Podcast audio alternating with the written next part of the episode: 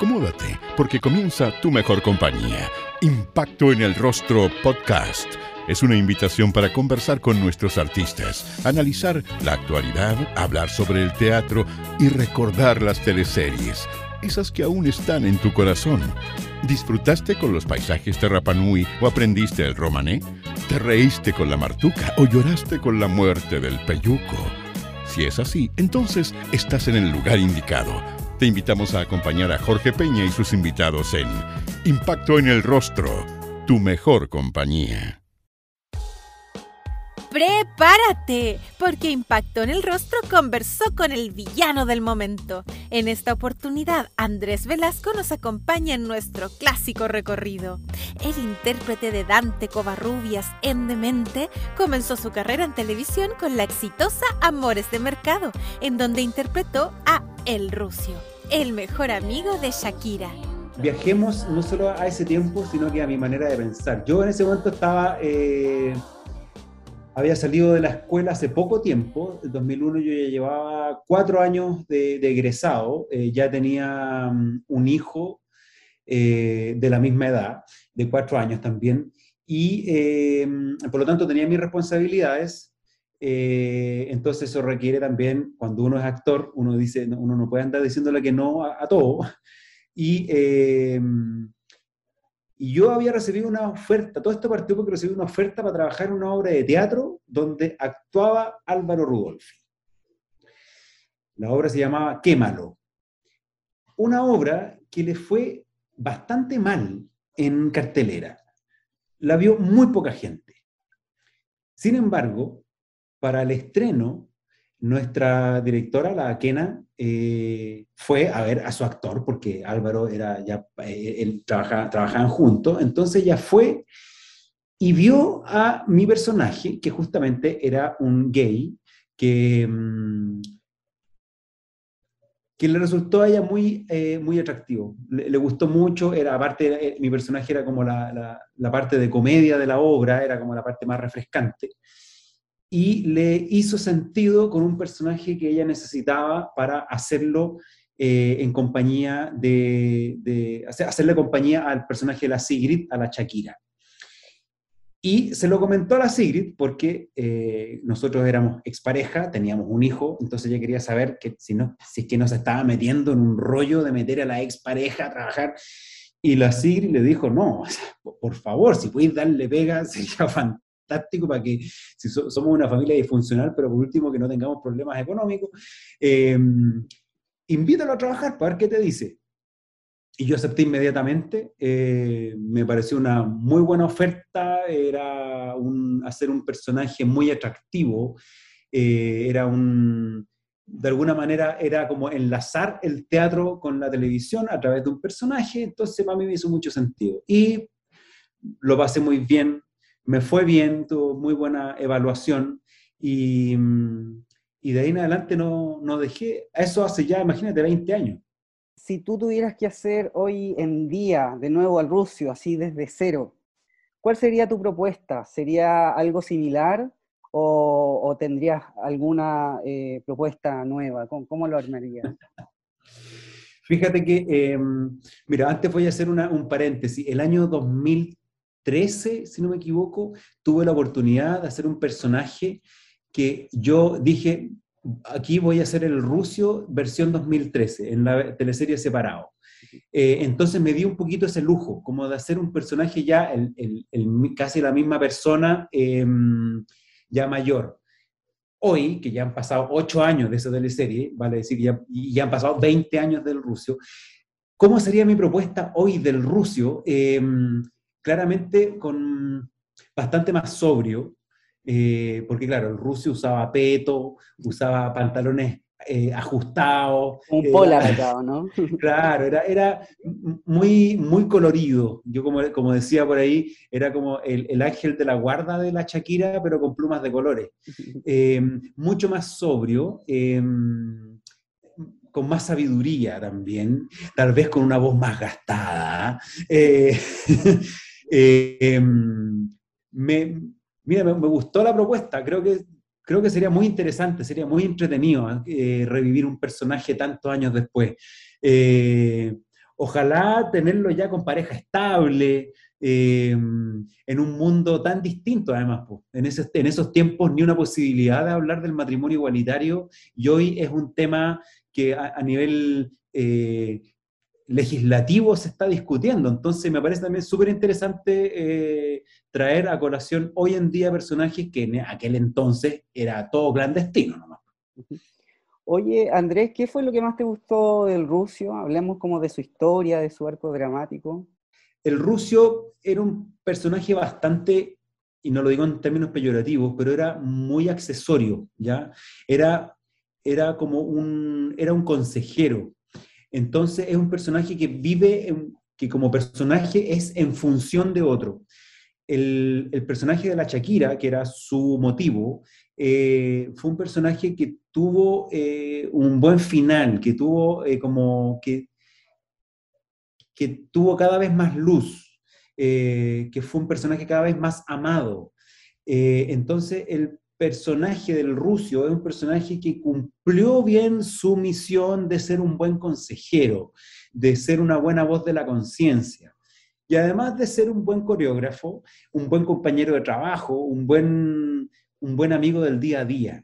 Eh, y creo que ahí donde eh, justamente me di cuenta que era un personaje que eh, tenía que escuchar muy bien, pero no solamente escuchar al personaje de la Sigrid, de la Shakira, sino que también escucharse a sí mismo y a partir de eso poder dar como un, un, buen consejo a su amiga. Es divertido que de repente incluso sacaba como, sacaba versos o, frases hechas. Eh, era un gallo bien como, no sé si preparado, pero era alguien que tenía, eh, tenía conejos bajo su sombrero. Y eso era, para mi gusto era, fue muy atractivo, muy interesante. Oye, Andrés, te cuento una anécdota. Yo tengo un amigo que me, me, dijo una vez que estaba, cuando era chico, estaba viendo Amores de Mercado con su familia y que cuando apareciste tú, el papá de mi amigo le dijo, puta, ¿por qué siempre tienen que poner un maricón en la historia. Eh, oye, eh, esta teleserie marcó 47 puntos promedio desde agosto a diciembre, la más vista. Eh, ¿cómo, ¿Cómo sentiste tú la recepción de este personaje con la gente? ¿Te decían cosas pesadas como lo que dijo mi, el papá de mi amigo?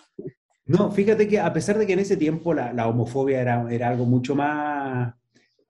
La, la, homofobia era más aceptada que la homosexualidad. Eh, Fíjate que no recibí tanta, tanta mala onda. Al revés, por ahí alguien, eh, alguien me gritó por ahí, eh, alguien me dijo por ahí, tú nos representas, hacia alguien que se sentía representado por el personaje, que, que no, era mi, no era mi intención representar a nadie, yo solamente estaba interpretando un personaje, pero alguien por ahí me lo gritó, que se sentía representado. Eh, luego, el personaje tenía, era, era muy simpático. Entonces a la gente finalmente terminaba conquistándosela. Hay una escena en particular que me acuerdo que quedó grabada en mucha gente, que gente que todavía la recuerda esa escena. Una escena en que yo tenía que encarar al pretendiente de la Shakira y agarrarlo de la solapa y decirle, para, para con esta tontera, anda a buscar esta mina que te está esperando. ¿Cachai? Y el personaje saca una voz y una actitud sumamente em, como, ¿cómo decirlo? Como muy brusca, algo que no habíamos visto en él. Personaje muy, en general, muy eh, afeminado, saca una cosa sumamente masculina. Y, em, y cuando una vez que le, lo encara, le dice, anda y tenéis que ir a buscarla, si no te voy a sacar la cresta.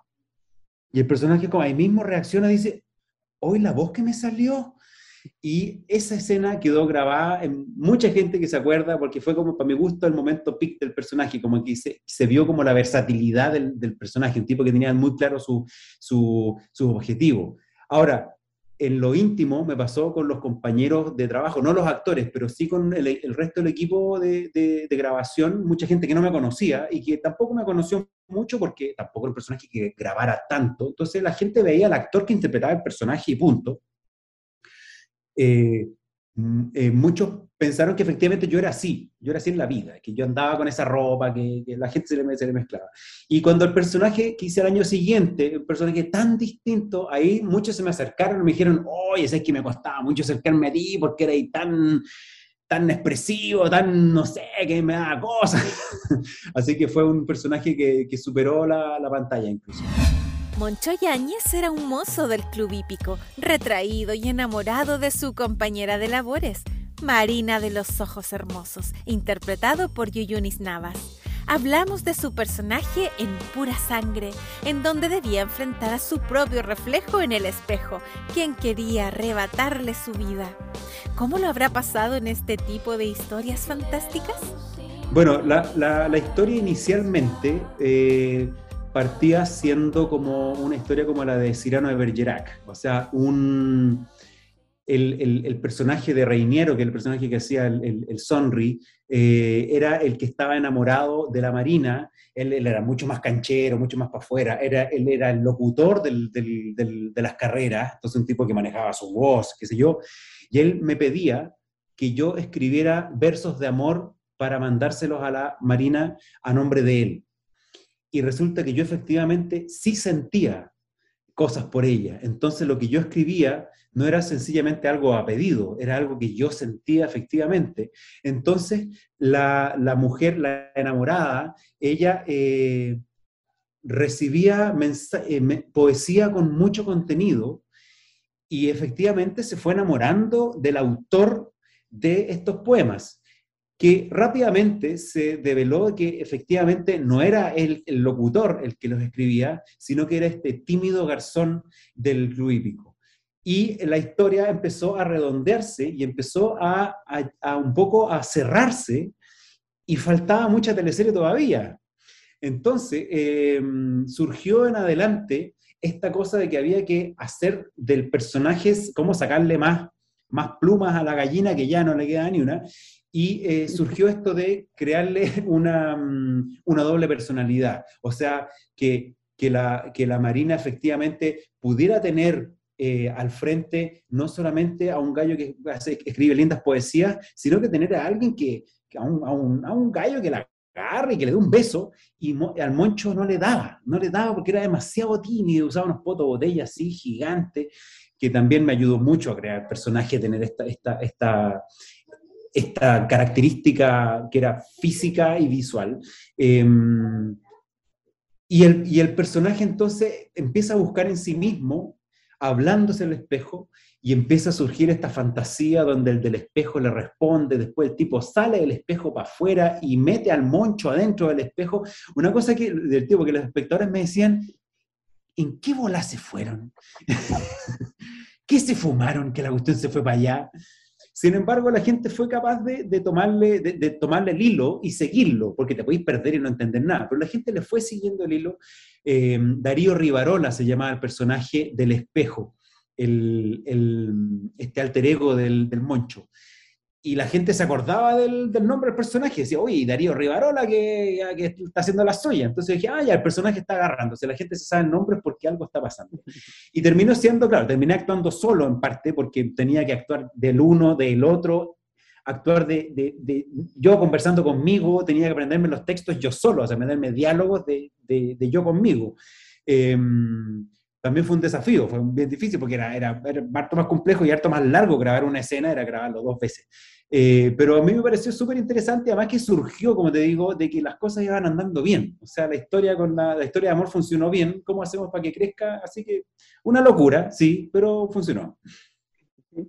Tenías de compañera a Yuyuin Navas. ¿Cómo fue trabajar con ella? Ella eh, había parado por maternidad, eh, tuvo, una, tuvo una hija y eso la alejó un poquitito y esto era como su retorno. Ella había hecho antes, creo que un par de teleseries, no me acuerdo mucho qué era lo que había hecho. Había hecho Aquelarre, eh, creo que Borrón y Cuenta Nueva, si no me equivoco. entonces, fue, no, mira, muy buena compañera. Eh, de esas compañeras que uno, que uno siente como que, que, que te banca, ¿ya? Que si llegáis con el rollo, te manda la parada de carro, te dice, ya, venimos a trabajar, así que eh, es, en ese sentido como siento que su, su personalidad ah, servía mucho. Aparte que ella es, una, una, actriz que se inventó a sí misma, porque ella eh, era pura, pura aptitud nomás, no, ella no venía de una escuela. Y eso muchas veces refresca la, la forma de trabajar. Cuando alguien viene así con la chispa y la espontaneidad, es, mucho mejor.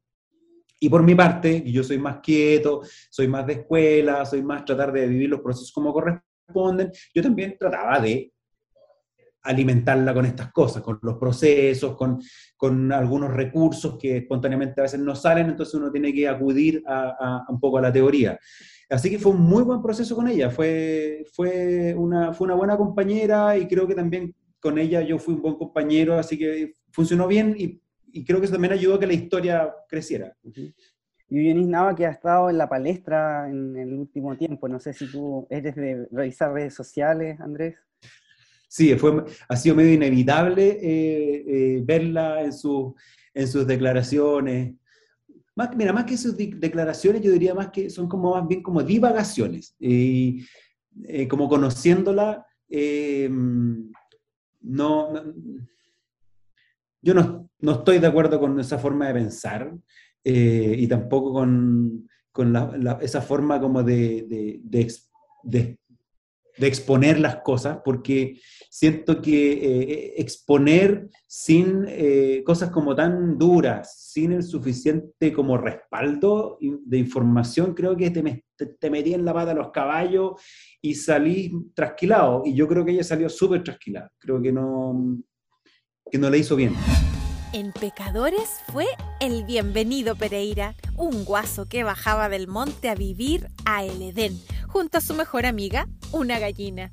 Bienvenido tuvo amores con Amelia Soto, interpretada por Coca Guasini. ¿Cómo habrá sido trabajar junto a esta destacada actriz? Bueno, para mí un honor, imagínate.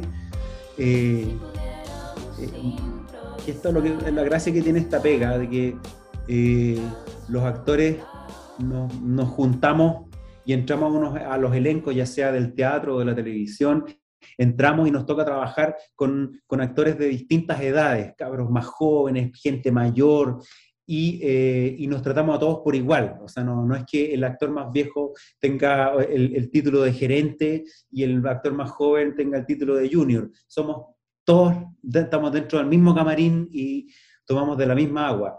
Em, entonces, para mí trabajar con ella, que yo la veía de, ya de niño, digamos, em, viéndola haciendo comedia, sobre todo, que ella es un, monstruo de la comedia, em,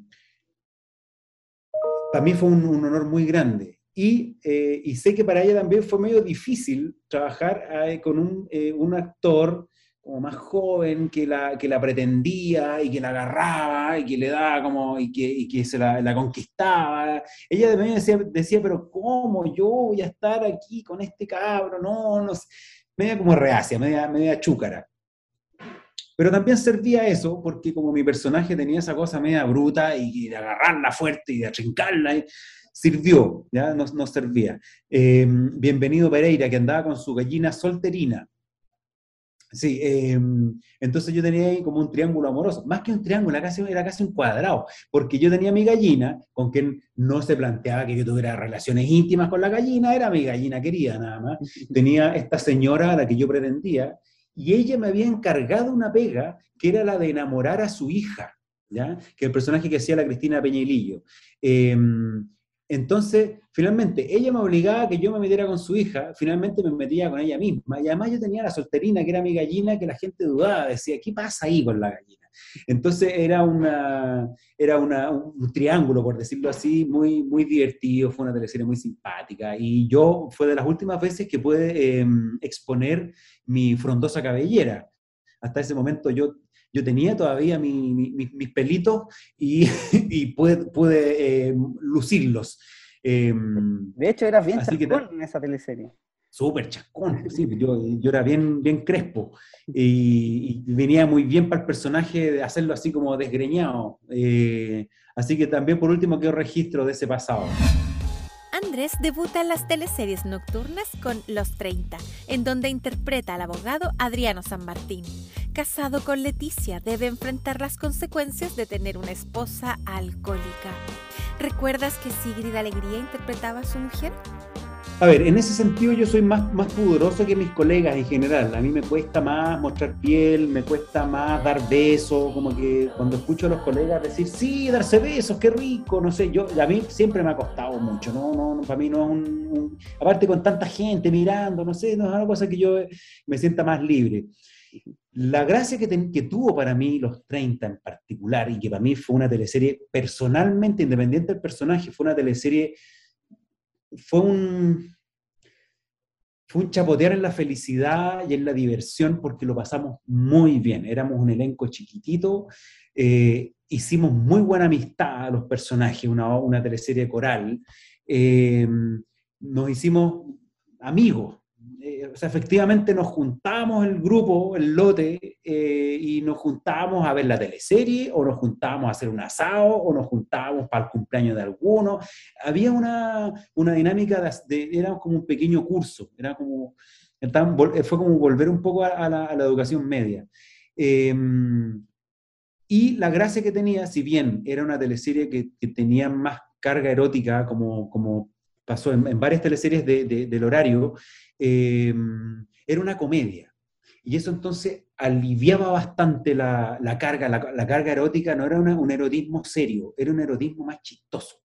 O sea, las primeras escenas del personaje de Pancho Melo, que, era como, que era, era mucho más como el, el personaje apoto pelado. Entonces es más divertido cuando tú decís, decir apoto pelado es más chistoso que decir desnudo. Entonces el, personaje de Pancho tenía esa, esa, cosa divertida que tenía, era bueno, para, era mujeriego. Mi personaje en, particular era un personaje bastante más tenso. Un personaje que esta tensión además tenía rollos con su mujer, que el personaje de la, de la Sigrid, la Leticia, tenía rollos con el alcohol. Entonces era, podríamos decir que era la, era el lado oscuro de la teleserie, sin llegar a profunda oscuridad, porque era, seguía siendo una comedia. Em, pero nos tocó interpretar una parte un poquitito más dura. Eh, no obstante, para nosotros fue súper, eh, fue, un, placer enorme y, fue, y nos dio mucha pena dejar de hacer esta teleserie al punto que nosotros demandábamos una, una segunda parte, o sea, hagamos los 32, no sé, hagámoslo busquémosle, tratamos incluso de, gestionar una película, ¿cacha? Para ver si así logramos perpetrar, o sea, perdurar este, perdurar este, esta, esta felicidad. No fue posible, quedó como un lindo recuerdo. Eh, cuando la, han repetido, porque la han repetido varias veces ya, eh, he tratado de ver algunas escenas y, y, cuando escucho la canción de la, de la, del comienzo, una, la canción de, de Super Trump, siempre me da una nostalgia gigante. De, gay muy afeminado a homofóbico, porque este personaje tenía rollos con ahí con el personaje de Juan José Gurruchaga, que no me acuerdo cómo se llamaba. Yo tampoco me acuerdo. Era el, el, personaje que venía un poco a, consolar al personaje de la Sigrid, que estaba muy sola porque el marido era trabajólico, era un gallo tenso, las cosas en la cama no andaban muy bien, entonces ella se empezó a sentir media sola, dañada, y aparece este, este amigo consejero que a mí me despierta una, una, tirria, porque como bien tú dices, un gallo homofóbico, no, no, quería ni ver a este tipo de, de, gente. Entonces, claro, fue, para mí también fue un contrapunto muy bueno plantear a un homofóbico, eh, siendo que algunos años antes había hecho a un gay sumamente, sumamente loca. Oye, Andrés, ¿y cuál es tu relación con el colectivo LGTB+. ¿Tienes amigos homosexuales? ¿Qué piensas del matrimonio igualitario? A ver, yo me lo tomo con... con o sea, a mí me resulta muy natural. Tal vez porque justamente por el hecho de tener muchos amigos eh, homosexuales, me resulta algo que no, no resiste análisis personalmente. Ahora, cuando se empieza a discutir el tema del matrimonio, si es o no es, si corresponde o no corresponde, eh, ahí se entra en un, en, un, en un, hilado más fino que a mí me cuesta seguir, debo, debo confesar. Em, porque los, los, los, argumentos que se esgrimen vienen también desde una mentalidad sumamente eh, cerrada ¿ya? Yo no, no creo que las cosas sean como yo no soy tampoco del otro polo, así como decir, ah, ya, listo, dejen que el matrimonio por fin, de una vez por todas. No, o sea, discutamos todo lo que haya que discutir, me parece bien. Pero estamos súper claros que vivimos en un país donde las cosas se demoran mucho en, en, en alcanzar el nivel de madurez que han alcanzado otros países. O sea, para mí el ejemplo más claro es el tema del divorcio. Es algo que uno no, yo no, puedo creer que se haya demorado tanto asumir que las parejas no funcionaban y que la forma de resolverlo no podría ser solamente la nulidad, donde uno habla de que el domicilio no coincide. O sea, una cosa, uno se agarra la cabeza y dice, ¿cómo es posible que estemos tan atrasados? Todavía creo que eh, a, nivel legal la cosa ha sido muy lento, muy trabado. Por suerte da la sensación de que se está avanzando pero a nivel mental también siento que eh, la cosa eh, ha sido muy trabada, como que la gente ya ahora están como medios obligados a cambiar el discurso, pero yo creo que en el fondo la gente sigue con, eh, con la homofobia allá adentro, o sea, la gente seguiría echando la talla, la talla homofóbica, porque les da risa, porque no entienden, porque qué sé yo. a mí eso no me... Yo sé que es algo muy mental, que no, no hay mucho, no resiste mucho análisis, como te decía al principio. Para mí es algo natural. Sí, mm, porque de momento incluso se hablaba de la opción sexual, ¿te acordáis? Como si alguien hubiese optado por ser hetero u homo. Mm, no pasa por ahí. Uno, a uno le pasa lo que le pasa por dentro y no hay nada que hacer. Em, yo creo que revela que somos un país que no hace falta terapia, un poco. Te vamos al 2007, alguien tenía, ahí interpretaste a Mauricio, pero antes de preguntarte por esa escena de la motosierra, hablemos un poco de Mauricio Osa, porque este era un periodista que tenía amores con em, el personaje de Paola Volpato, que era la detective, y con también con Matilde, que era interpretado por Alejandra Fosalva. Andrés, ¿te hubiese gustado ser periodista, periodista como Mauricio? Justamente a partir de, esta teleserie fue que yo empecé a entender un poquito más el periodismo. Porque para, mí el periodismo era como casi como redactar una noticia. Y de a poco, bueno, el personaje lo que hacía en rigor era hacer una investigación paralela. O sea, estaban los policías investigando y este periodista como hacen muchos periodistas de investigación, haciendo en paralelo una búsqueda de quién, qué es lo que estaba pasando acá. Y ahí empecé a, darme cuenta que en realidad el periodismo cumple un rol en la sociedad bastante más, más profundo y me resultó súper atractivo, muy atractivo. Me, me, parece que es una, logro entender un poquito más la carrera y, empiezo a valorar también el trabajo de muchos periodistas y empiezo a, también a leer más libros de periodistas. Em, y personalmente creo que es una, una, muy linda carrera. O sea, no sé si alguna vez yo lo, en este momento pensar si es que yo habría sido periodista, tal vez podría ser, no me parece, no, me parece tan raro. O sea, logro encontrar en eso una, una pasión y, y también muy útil. Em, como un aporte a la sociedad. Y en el caso de Mauricio, eh, Mauricio Osa, eh, eh, periodista policial, se llama La Prensa Amarilla, si no me equivoco, la, policial, em, o la prensa roja, ¿cuál es? Bueno, no sé. Bueno, el, este, este gallo también uno veía que había que meterse con el rollo de los informantes y, era, es todo muy como, muy clandestino. Además, como no son investigadores formales en términos de que la fiscalía vaya o no tomar esta investigación, eh, son gallos que, que tienen que buscarla y andar un poquitito como por las por las mazmorras, así como andando como por los alcantarillados buscando información, metiéndose a la mala, pagando por información, eh, durmiendo mal, porque son gallos como muy nocturnos, y ahí también empecé a cachar que eran gallos que, que eran muy de noche, todo eh, eh, como en lo clandestino, buenos para fumar, de hecho esa teleserie mi personaje fumaba, me dijeron, es medio,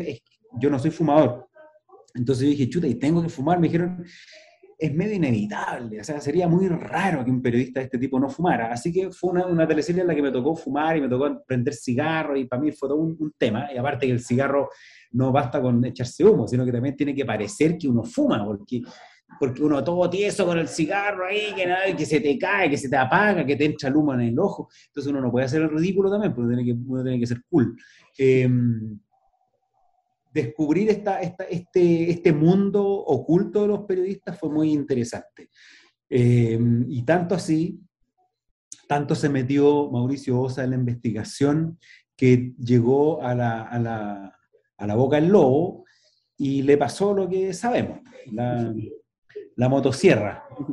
Oye, Andrés, eh, me imagino que tuviste esta escena. ¿Qué te pareció, cómo quedó cuando, cuando te cortan la cabeza y luego cuando el personaje de Alejandra Fosalva descubre esta parte donde cometía todos sus delitos Álvaro Rudolfi y encuentra tu cabeza? ¿Y qué, te pareció el resultado de esas escenas? Em, bueno, uno siempre es, como más, yo personalmente soy como bien crítico con mi, con, con, mi trabajo, me cuesta verlo por lo mismo, porque como que uno, como que dan ganas de repetirlo siempre un poco, como mejorarlo.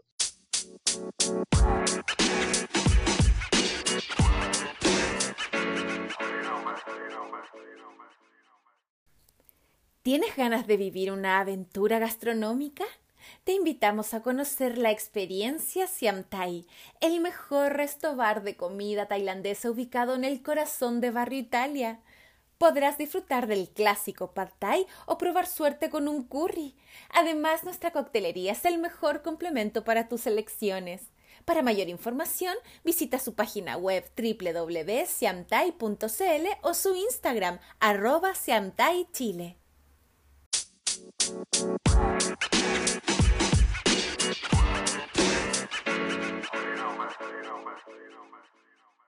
Pero a mí me pareció que, era una situación tan particular la de estar en el suelo amarrado y un tipo con una motosierra que te, va, que te dice que te va a cortar la cabeza, que en realidad es, medio difícil decir, no, así no era, así no sería. Entonces, ¿cómo es? Y al final no sé si hay antecedentes de eso. Al igual que la, el, el gesto que había que poner para estar dentro del refrigerador con eh, que, el refrigerador era la cabeza, donde se veía solamente mi cabeza. Ahí se hizo un efecto donde se veía mi cabeza nada más, porque el, tipo guardó mi cabeza en el refri, y el efecto fue justamente meterme a mí dentro de un refrigerador, me dejaron la cabeza nada más en una bandeja y el, cuerpo lo borraban por, eh, postproducción. Eh, y ahí me encontré con el, dilema, dije, ¿qué, ¿qué, cara pongo? ¿Qué cara pongo de cabeza mutilada? Donde, claro, está el horror de que te van a cortar la cabeza con una motosierra, pero estáis muerto, o sea, tampoco hay, no hay, no hay, vida. Y entonces, ¿qué poner cara de muerte, pero muerte activa y no solamente activa, sino que de horror por motosierra? Y, esa cara sí, fíjate que me, gustó harto, me gustó harto el, el, gesto al que llegué, que era como, como ojos medios abiertos, aparte que se abre el refrigerador, aparece mi cabeza, era bueno que la cara fuera lo más impactante posible. Y, y me gustó, me gustó. De hecho, tenía una foto yo de ese momento que algún tiempo la tuve en mi refri, de la, de la cabeza. y el trabajo de Álvaro Rudolfi, ¿cómo fue trabajar con este tremendo actor? ¿Cómo crees tú que le salió al cazador? Bueno, el, el Álvaro encuentro, yo encuentro que es un, muy buen actor. Yo lo creo, le creo harto, le, creo, le creo su verdad. Y además que en ese momento yo estaba obligado a confiar en sus manos que, donde él iba a sostener esta motosierra, una motosierra que efectivamente se encendió su motor y él, eh, y él la echó a andar al lado de mí, al lado mío. Claro, lejos de mí, lejos de mi cuello, pero tampoco estaba en la otra pieza, estaba al lado mío. Entonces, eh, yo, yo, quedé con un pequeño trauma como de, escuchar motores fuertes al lado mío después de esa escena, porque me dio un poquito de susto, aparte que uno entra en un estado como de pánico, entonces como que el cuerpo medio, se, el, cuerpo no entiende, uno dice, el cuerpo dice, ¿estás realmente asustado? Te pregunta el cuerpo, y realmente hay un, motor al lado tuyo, y el cuerpo te dice, oye, hay un motor al lado tuyo, no vaya a salir arrancando, entonces el cuerpo no entiende. El, entonces quedé con un pequeño traumilla ahí, que se me pasó, ya hoy día ya no lo tengo. Eh, pero, pero significó tener confianza en el compañero, o sea, yo tenía que confiar en que él iba a sostener bien la motosierra, de que no iba a, correr ningún riesgo. Y me encantó su interpretación, eh, a mí esa teleserie me, me gustó mucho, yo la encontré súper buena, súper buena. Luego de interpretar al pelao Rasuris en Donde está Elisa, Andrés tuvo un pequeño paso por Chilevisión, en donde le dio vida a Aníbal, en Mujeres de Lujo. ¿Cómo habrá surgido esta invitación? A ver, esto surgió, eh, eh, el tema de los contratos, en, cuando uno pasa de una producción a otra y, uno tiene un contrato que dura un tiempo, no sé, si tú tienes, tienes un contrato por un año, te pagan durante todo ese año, pero la teleserie dura nueve meses. Entonces, te, eh, de esos tres, esos tres meses que te sobran, empezaste a hacer otro proyecto y si empezaste a hacer otro proyecto, con esos tres meses no alcanzaste a hacerlo, entonces te hacen un contrato nuevo. Entonces es, es, medio, es bien compleja la, la, figura como contractual ante, en, en, los proyectos. Y tocó justamente que se terminó mi, mi, contrato en, en donde está Elisa, y inmediatamente después no había otro proyecto para mí. Eh, y me dijeron, bueno, como me había pasado muchas veces antes, como decían, cuando haya otro proyecto te llamamos y así, así estábamos, digamos, con una, una así, era la, la, rueda. Y en ese momento no había otro proyecto y eh, yo dije, chuta, ¿qué hago? Em, ¿Me quedo esperando otro proyecto o busco y acelero eh, los procesos? Eh, además que Chilevisión ya estaba haciendo producciones, entonces dije, Mm, no, le, no estoy siendo desleal con nadie. Eh, y llamé al director, así, pedí, me conseguí el teléfono, llamé al director, le dije, oye, eh, ¿sabes qué? Estoy disponible, quiero saber cómo, en qué van ustedes. Tuve una reunión, hice la teleserie. Eh, hablé con la Kena también, le dije, Kena, tengo esta propuesta de Chilevisión, eh, no, quiero, no quiero actuar a, a, tus espaldas, digamos, no quiero así como que me arranqué quiero ser súper transparente, y me dijo, pucha, qué pena no tener un proyecto para ti ahora, eh, anda, haz esa teleserie y prométeme que vas a volver. Yo le dije, ya, y prométeme tú de que me vas a, a recibir, y ambos cumplimos nuestras promesas. Terminé de grabar Las Mujeres de Lujo, la llamé y ya me, me, me incorporé a cuarenta y tantos a la, a la vuelta.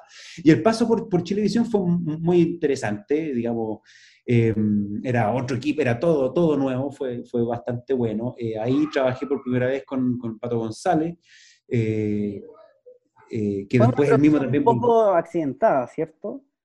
Sí, claro, empezó con un director, después pasó a otro director y, no, hubo, harto, harto movimiento. Em, pero resultó una buena teleserie, o sea, además le, fue bastante bien, un, canal que se estaba afirmando en, en, el área dramática, Em, pero claro, yo tenía un compromiso con, con, la, con la Kena y, lo cumplí y ella también, así que todo volvió a, a borrón y cuenta nueva. En Laberinto de Alicia fue Octavio San Martín, uno de los mejores amigos del temido pedófilo de la historia.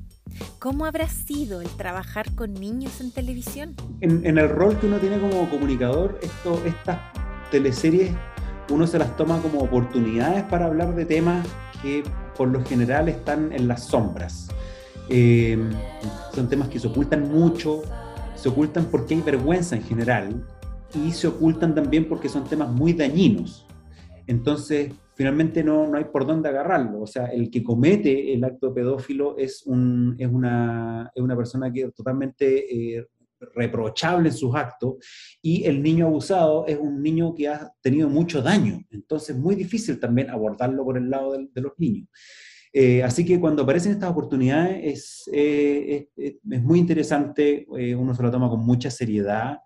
Em, y, también creo que fue una, una teleserie que, no sé, que finalmente el, culpable tuvo su castigo y un, castigo bien duro. La, propia hermana del, del, pedófilo lo castra. Eh, entonces, todo, un poco todos diciendo, que, que, no es que uno quiera ver sufrir a alguien, pero qué, bueno es cuando se hace de alguna manera, se hace justicia. Eh, a mí, como digo, estos temas creo que es, no es que uno tenga la responsabilidad de tratarlos, pero si aparece la oportunidad de tratar estos temas, creo que hay que saber aprovecharlo. Sí, Octavio, era un joyero. Un joyero, claro, que, que, se ponía medio torpe, ¿eh? ¿o no? Como que ayudaba al, al, al, Esteban. Claro, porque finalmente a ver, para empezar, nadie se imagina que el, el que el, el, desviado está sentado al lado tuyo, ¿ya? Eso es lo primero que pasa. Em, y eso es lo que, y, por lo general, el, abusador es alguien muy cercano. Entonces, eso es, una de las cosas más dolorosas, creo yo. Em, mi personaje también tenía, bueno, una familia conformada eh, con, la, con, el personaje de la Mónica Godoy, em, donde había, como estaba todo tranquilo, y en eso recibo la visita de un hijo que yo tenía de, de, una pareja anterior. El, personaje, el primer personaje que hizo el Simón Pesutich en, en teleserie. Y, fue a recibir a un Simón Pesutich también eh, muy joven, muy... Eh, creo que estaba en el colegio todavía en ese tiempo. Eh, entonces él venía como con, con uniforme de escolar a, trabajar. Entonces fue también, en ese sentido, fue muy, fue muy, muy entretenido conocerlo en, sus comienzos al, Simón, un, un, cabro muy interesante, un cabro con un cuento muy grande, un cabro muy sensible, con aptitudes para, para, para la pega de todas maneras. Eh, y a mí, personalmente, él me dejó un, muy buen recuerdo de ese, de ese, trabajo. También la Mónica Godoy, yo nunca había trabajado con ella como de, de partner y ella muy buena, muy buena compañera. Y en la, ficción también tenías a dos, dos, hijos, dos niños. ¿Cómo fue trabajar con niños en, en el... Difícil, pues, sí. Y además con un Mira, yo completo. Yo en esa teleserie entendí, entendí en una reflexión, no, no, no, me, no, me, no me, pegué el, porrazo, pero en una reflexión entendí de que los niños no trabajan, por lo tanto tú no le puedes argumentar a un niño silencio que estamos trabajando. Tampoco le puedes decir a un niño, ya pues quédate quieto que estamos trabajando. Es como que si el niño está en otra, está incómodo, está inquieto, hay que atenderlo nomás o sea, dejáis de grabar y punto. Y eso ha sido algo que eh, eh, eh, con los años, bueno, ahí en esa serie lo, lo, entendí y lo aprendí. Estábamos grabando una escena, no sé, que íbamos a ver una obra de teatro infantil y, los niños, por supuesto, había tanto movimiento, los cabros estaban muy inquietos. Y un momento estuve a punto de decirle, ya, pues quédate quieto que estamos trabajando. Y de repente dije, no, pues si los niños no trabajan, el derecho del niño dice, los derechos de los niños dice que no, no trabajan nomás. Entonces era un argumento que nos servía y yo dije, claro. Y en adelante, y, ya, ya trataremos eh, de mente, eh, donde hay que trabajar con niños hay que tener mucho cuidado y cuidarlos, atenderlos. Y si el niño no quiere grabar, no se graba. En Perdona Nuestros Pecados fue Lamberto Montero, casado con Ángela Bulnes y enamorado de Silvia Corcuera. ¿Recuerdas que tiene un trágico final luego de un devastador terremoto? yo la veo como un... Para mí la imagen de Perdón nuestros pecados es como un, un gran cuadro antiguo, como, eh, como esos eh, cuadros como campestres chilenos, ¿ya?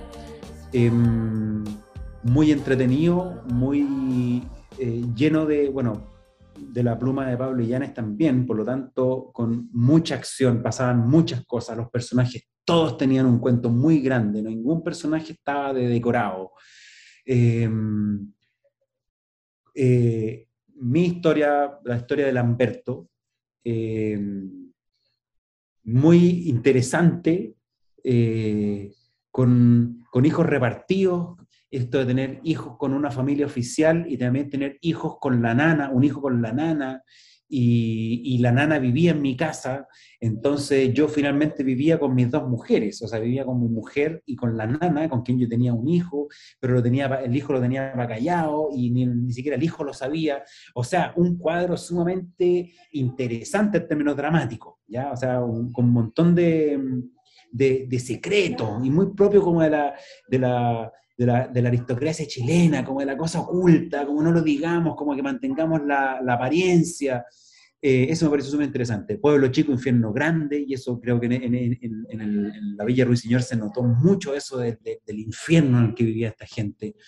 Em, fue, fue un placer trabajar en esa teleserie, fue muy entretenido. Y gracias a, eso fue posible soportar también tantos capítulos, pues fue una, una escena de tan, o sea, una teleserie de tantos, tantos capítulos que solo siendo muy buena uno podía aguantarlo.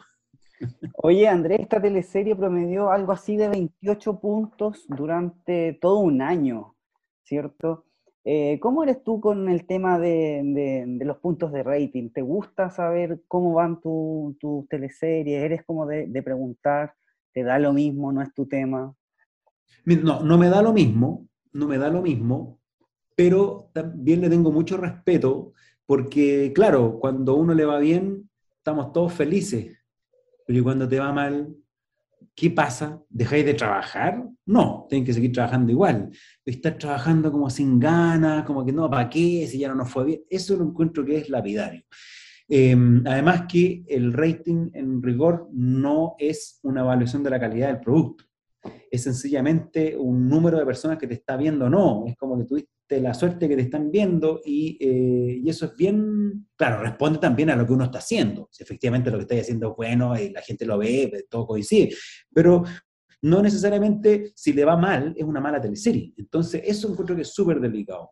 Por eso digo que no, no es que no me importe, porque siento que, que afecta mucho y determina muchas cosas también, como que determina el éxito, cuando en realidad uno dice, chuta, que lata que el, éxito sea determinado por el, people meter y no por la calidad del producto. Em, claro, y si le, va, si le va bien a la teleserie y te van diciendo, chiquillos, anoche nos fue súper bien, tuvimos tanto, uno dice, uno festeja, pero yo sobre todo lo que más hago es agradecer. Yo soy un agradecido. Y cuando a uno le va bien, más que decir, bien lo hice, yo digo gracias, gracias por estar en este, en este, en este producto que es bueno y exitoso. Oye Andrés, tú estuviste en la teleserie más vista, en Amores de Mercado, y también en la menos vista, estuviste en Caleta del Sol. ¿Era tan mala Caleta del Sol, Andrés, para promediar dos, tres puntos? Mira, ese fue un, proyecto bien, ¿cómo decirlo?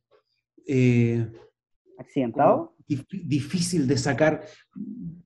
Sí, también accidentado, pero sobre todo como que en un escenario muy complejo. O sea, estábamos en, en lo que quedó del área dramática, luego que eh, se formara el área dramática de Mega, el área dramática de TVN quedó en un estado como muy eh, enrarecido. Independiente de las cosas concretas como de que quién estaba a cargo y, qué, cuáles fueron las decisiones que se tomaron, mm, era un ambiente muy raro, donde uno decía, chuta, em, ¿estamos bien o estamos mal? No, no había mucha claridad. Incluso el, el, el, resultado del producto, uno tampoco sabía si es que lo que estaba haciendo estaba bien o no. Luego, cuando empieza a ver los números, uno dice, chuta, parece que no está bien pero como te dije recién, a veces el, people meter marca otras cosas y, da lo mismo y bueno, no nos ve la gente, pero bueno, estamos haciendo bien nuestra pega. Pero cuando no sé, en, ese tiempo me acuerdo que estaban, era una era vespertina, o sea, se daba a las 8 de la noche más o menos, y de repente hacen una reunión para presentarnos a unos ejecutivos nuevos, no sé qué cosa, y uno dice, ah, ya, hola, le ve la cara a alguien, ya, listo, y de repente, terminando la reunión, nos dicen, ah, y vamos a cambiar el horario de la serie. Ahora va a ser a las 5 de la tarde. Nos vemos, chao. Entonces uno decía, ¿por, qué a las 5 de la tarde? O sea, ¿por qué una teleserie que está a las 8, donde el, poco público que tení está viendo a las 8, ¿para qué les cambié el horario? Pues además encima, entonces todas esas cosas generan como una, una sensación de inestabilidad muy grande, o sea, mucho más de lo que uno puede imaginar. Eh, y sientes que estás en un, en un barco a la deriva. Y, bueno, y, para mí, haber estado justamente, como dices tú, como bien dices tú, haber estado en la teleserie menos exitosa también, eh, son, son experiencias que yo no las sentí, yo no sentí como un porrazo en mi carrera, para nada, así como que decir, oh, en lo que estoy, cómo caí, no, no, me tocó vivir esto nomás. Además, hacía un personaje que usaba bisoñé, entonces, eh, está mi, mi, pelada, que es institucional, o sea, mi, mi pelada habla más de mí que mi cara, eh, la gente no me reconoció mucho, la verdad. Entonces pasé medio, pasé medio colado. la gente no se acuerda mucho de ese personaje. Eh, así, yo lo tomo como una anécdota. No, no, no mucho más que eso. Oye, los viajes allá cerca de, mm, en Chañaral de Aceituno se llamaba la caleta. Eso precioso. Eso yo diría que fue un, un, gran regalo y yo creo que todos los que estuvimos en esa producción sentimos lo mismo. Era un lugar muy agradable, muy lindo, eh, además con el, espectáculo de las ballenas, porque nos tocó ver justamente a las ballenas, que uno va a navegar y las ballenas navegan al lado tuyo. No la ballena del spot, una ballena de verdad. Una ballena de verdad, claro y, la, eh, eso, es realmente conmovedor, comimos rico porque estaba en una caleta. No, fue en ese sentido fue una muy buena experiencia. O sea, diría que las, las, cosas malas son olvidables, las cosas buenas en este caso quedan, quedan súper bien en el recuerdo y haber tenido una ballena al lado mío fue una, una locura, fue muy bueno. El padre Gabriel Riveros fue su rol en Isla Paraíso, un sacerdote que buscó poblar de mujeres una zona en donde solo habitaban hombres. Al igual que en Perdona nuestros pecados, el personaje de Andrés pasa mejor vida. ¿Cómo se habrá tomado la muerte de este querido personaje?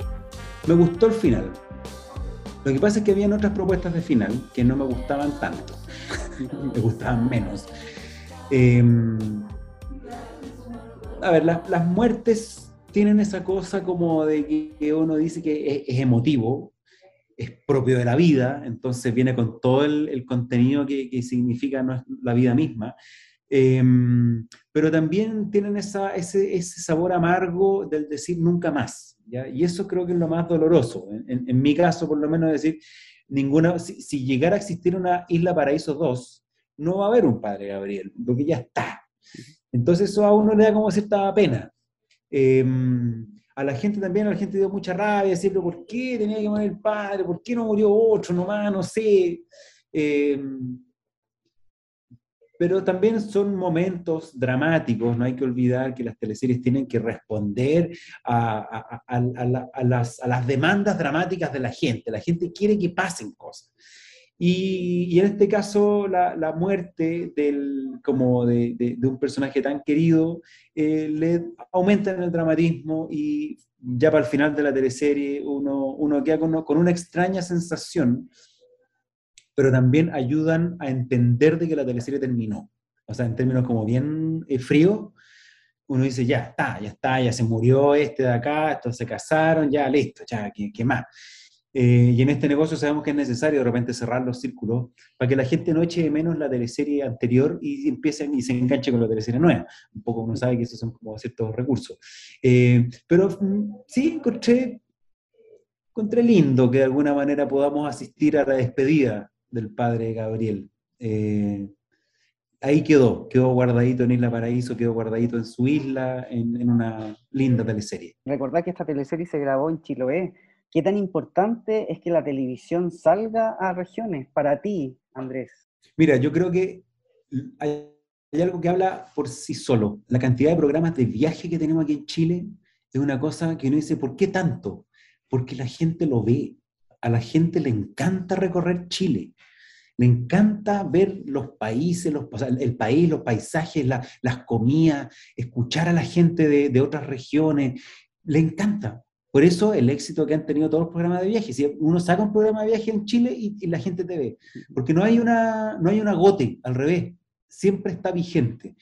Y que una teleserie ocurra en un, en un, en un escenario como este, además que era un, escenario realmente privilegiado, era realmente un lugar paradisíaco, eh, hace que la gente se identifique, se enganche, eche de menos y finalmente estéticamente vea un muy lindo cuadro todo el día, o, sea, o, todo el rato que dura la teleserie. Ves la teleserie y aparece una imagen de una puesta de sol o de una casita chilota y uno se enamora, uno quiere volver a verla. Y, y creo que es una, es una fórmula, por así decirlo, que da resultados porque hay belleza y porque nos identifica. Y a los chilenos nos gusta eso, nos gusta. Andrés, vamos con la última teleserie, quizás la más importante en tu carrera, porque esta semana se supo toda la verdad. Finalmente, la mente siniestra tras el secuestro de Mateo en Demente era justamente tu personaje, Dante Covarrubias. Andrés, ¿qué elementos o características de Dante son los que enfurecen a Chile? ¿Por qué en este momento los chilenos te están odiando? A ver, creo que algo que está pasando no solamente en, en Chile, yo creo que en el mundo entero, que es la polarización, el sentir de que yo estoy en, un, en una ribera y el otro, que está en la otra ribera, es el culpable, el culpable de mis pesares, y es mi enemigo. y por lo tanto tengo que destruirlo, como sea, destruir su imagen, destruir sus argumentos, destruirlo físicamente. Y ese clima a mí me, eh, me resultaba muy adverso para enfrentar a alguien que actúa con, tanto, con tanta falta de empatía. Eh, a alguien que no le importa si está haciendo sufrir una familia quitándole al hijo, a alguien que no le importa que su hijo esté separado de sus padres. Entonces, esa falta de empatía, yo decía, chuta, una de las cosas que se le está pidiendo a los gobernantes, al presidente, al poder legislativo, es empatía, entender a la gente, ponerse en los zapatos de la gente que tiene que subirse a la micro todas las mañanas para ir a trabajar y que más encima les dicen que son flojos. Y crear justamente, o encarnar un personaje que no goza de empatía. Yo dije, no, aquí me va a tocar a mí, y si hay una, y sabemos también que la odiosidad es algo que en redes sociales se prende con mucha facilidad, y esta necesidad de manifestar lo que me pasa a través de, de, las redes sociales que me permite también tener cierto anonimato, estar protegido tranquilamente en mi casa y digo barbaridades por, a través de, de, de los comentarios, eh, yo le tenía, un, le tenía pánico.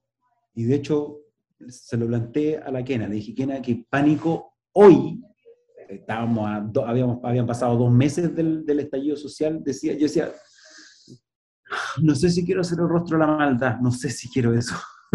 no sé si quiero ser el malo de la película hoy día, donde el malo de la película ahora, no sé, es presidente para la gente. No, no, no, no estamos en un buen momento. Y, y la Kena me dijo, me convenció, me dijo, ¿sabes qué? Yo creo que un poco está ahí, eh, está medio apanicado con lo que está pasando, pero en rigor tenéis que pensar que es una teleserie que la gente lo va a ver como una teleserie y que los personajes malos, si bien son odiados por la gente, también tú tenías una carrera donde he hecho otros personajes, donde vaya a ser capaz de hacer un personaje y que la gente odie al personaje y no a ti. Y me convenció, lo hice, y dicho y hecho, mi, en, mi encuentro con la gente hoy en día ha, sido de plena satisfacción porque la gente lo único que hace es felicitarme y no he recibido ningún comentario odioso o de haters. Oye Andrés, ¿qué es lo más entretenido de Dante? ¿Qué es lo que más te gusta? Esto de crear una fantasía tan grande, tan grande, que cree que, eh, que al hacerla puede navegar sobre ella y saltarse la realidad. Como decir, voy a crear un mundo paralelo, con una mujer paralela, con un hijo paralelo, en una casa paralela, en una realidad paralela, donde no vamos a ver a nadie. Porque la gente está todo, tan, tan mal, son todos tan malas personas, es una sociedad tan enferma que yo no quiero estar aquí. Así que voy a crear todo eso. Como que el tipo dijo, voy a escribir, voy a dirigir y voy a protagonizar mi película pero claro, no en la ficción, sino que en la realidad. Y esa como, esa rayadura a mí me pareció súper interesante y fue de ahí también desde, donde logré explicar al personaje en su accionar. Un gallo que cree que efectivamente está haciendo, está haciendo el bien, que efectivamente cree que está salvando a dos personas de la sociedad y le está dando una mejor vida, y le está dando amor, y les da otro nombre. Una cosa muy, muy rara, muy loca. Y esa, eso me pareció súper atractivo. Además, es un personaje como que, eh, si bien es el malo, también es un gallo frágil, que es un gallo que, que actúa como por, por defensa propia. Entonces, em, eso también me gustó, porque no era solo la maldad por la maldad, era, es más bien el, el querer defenderse de, de, todo. Y, y, eso es un estado de locura, que es injustificable, pero... Mm, pero eso me ayudó a entenderlo y a hacerlo y a disfrutar el personaje, a disfrutar el desafío. ¿Pudiste hablar con Pablo Llanes para, específicamente por este rol? Porque sabemos que la labor del guionista de televisión con, con, es como bien hermética, es más apartada, ¿cierto? Por, por, por el tiempo. Pero en este caso en particular, por tratarse del protagonista de, de, la historia, ¿pudiste hablar con él? Sí, eh, bueno, el, más bien lo que yo hice fue aprovechar la instancia de la entrega de personaje que yo ya sabía, porque la Kena me había dicho que el personaje era este, entonces cuando fui a preguntar, cuando fui a recibir el personaje, hice preguntas que yo encontraba que eran estructurales para saber si el personaje tenía, eh, o sea, cuál era, cuál cuál era las, cuáles eran los bastones de este personaje. Y, em, y en adelante, eh, como justamente, como bien tú dices, los procesos con, con, la, la, con quienes escriben, es un proceso que está distanciado porque si no, eh, ellos tienen mucho que trabajar, mucho que escribir, mucho que crear y muchas cosas que tienen que encajar. Entonces, no es fácil estar recibiendo la visita del actor 1, del actor 2, del actor 3, del director, de la otra director. Entonces, ellos como que prefieren aislarse un poco, yo encuentro toda la razón y respeto eso. Y un poco el, canal, el conducto regular, yo soy muy respetuoso de los conductos regulares, el conducto regular es eh, a través del director y, em, y con el director y el, el, y el, y Pablo Illanes, digamos, ellos, ese fue el triángulo. O sea, yo no hablaba con Pablo, él no hablaba conmigo, el director hablaba con Pablo, el director hablaba conmigo, y finalmente en el set eh, aclarábamos cosas. Y cuando, había, cuando el director tenía alguna duda, él llamaba a Pablo y le decía, ¿cómo enfrentamos esto? Bla, bla, bla. Y eso eh, permitió que el, el, que el personaje no tuviera como muchas muchas interpretaciones, por así decirlo. O sea, que no es que el Pablo me dijo y el Pato me dijo, no. Eh, Súper ordenadito. Eh, y, y, el personaje también, que esa es la, fortuna de trabajar con una teleserie que se pudo escribir entera antes de terminarla, digamos. O sea, por supuesto que hay que escribirla antes de terminarla, pero eh, rápidamente pudimos saber el final. Por lo tanto, rápidamente uno puede saber el arco del personaje, cuál es su viaje y entenderlo cabalmente. Eh, a pesar de que este personaje da la sensación que uno nunca lo va a entender cabalmente, pero por lo menos hacer que, que, sea verosímil. Y, y, fue un personaje que fuimos descubriendo con, con, el director, y creo que Pablo también fue descubriendo, porque uno parte de una idea inicial, pero a dónde desemboca todo y cómo va reaccionando y cómo va eh, cambiando de plan cuando las cosas se ponen difíciles, eh, creo que fue súper, fue, fue, muy ordenado, fue muy ordenado, porque es muy fácil con personajes así que te, ponga, te volváis loco y creáis que el tipo mate a todo el mundo, que deja las cosas, y es mejor como que las cosas sean, eh, sean dosificadas, ¿ya? justamente para poder llegar al, capítulo final con, con, con, algunas cartitas todavía bajo la manga. Hablemos de la recta final de, de Mente, Andrés, para todas las personas que siguen fielmente esta teleserie nocturna de Mega, ¿con qué se van a encontrar en su recta final? Mira, me da un poco de susto hablar de recta final porque cuando eh, es como las maratones, ¿ya? Quedan los últimos, los últimos 15 kilómetros, 15 kilómetros, quedan todavía.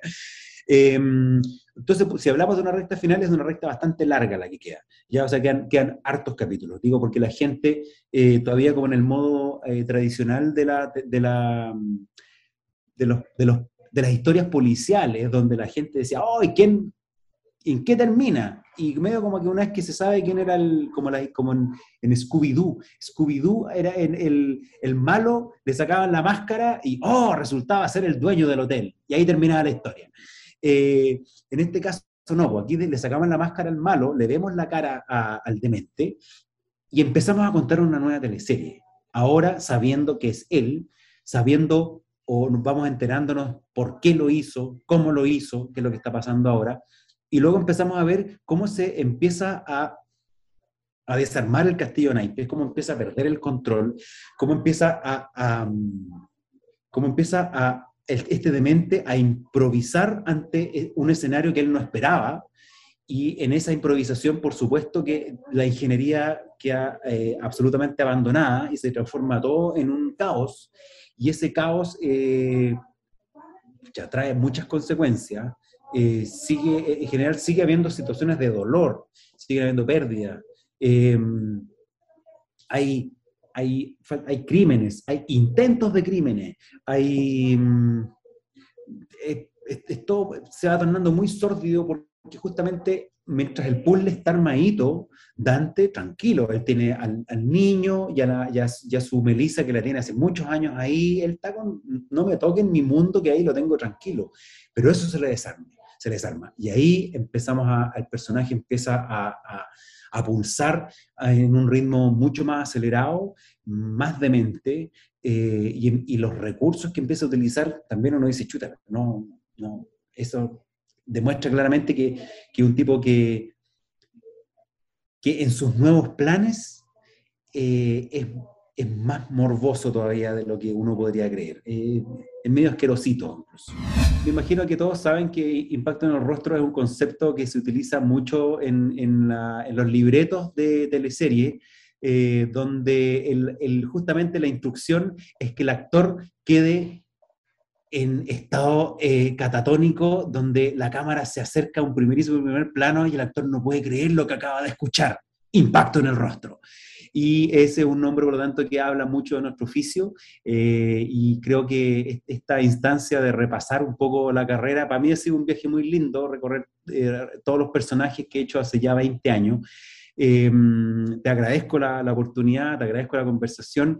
Em, me parece una excelente iniciativa y, además creo que es muy entretenido. Yo creo que la, gente lo escucha con, con, mucha pasión porque es recorrer la historia de nuestras teleseries que también un poco abarcan la historia de nuestro país en los, eh, em, en los años que llevamos haciendo teleseries.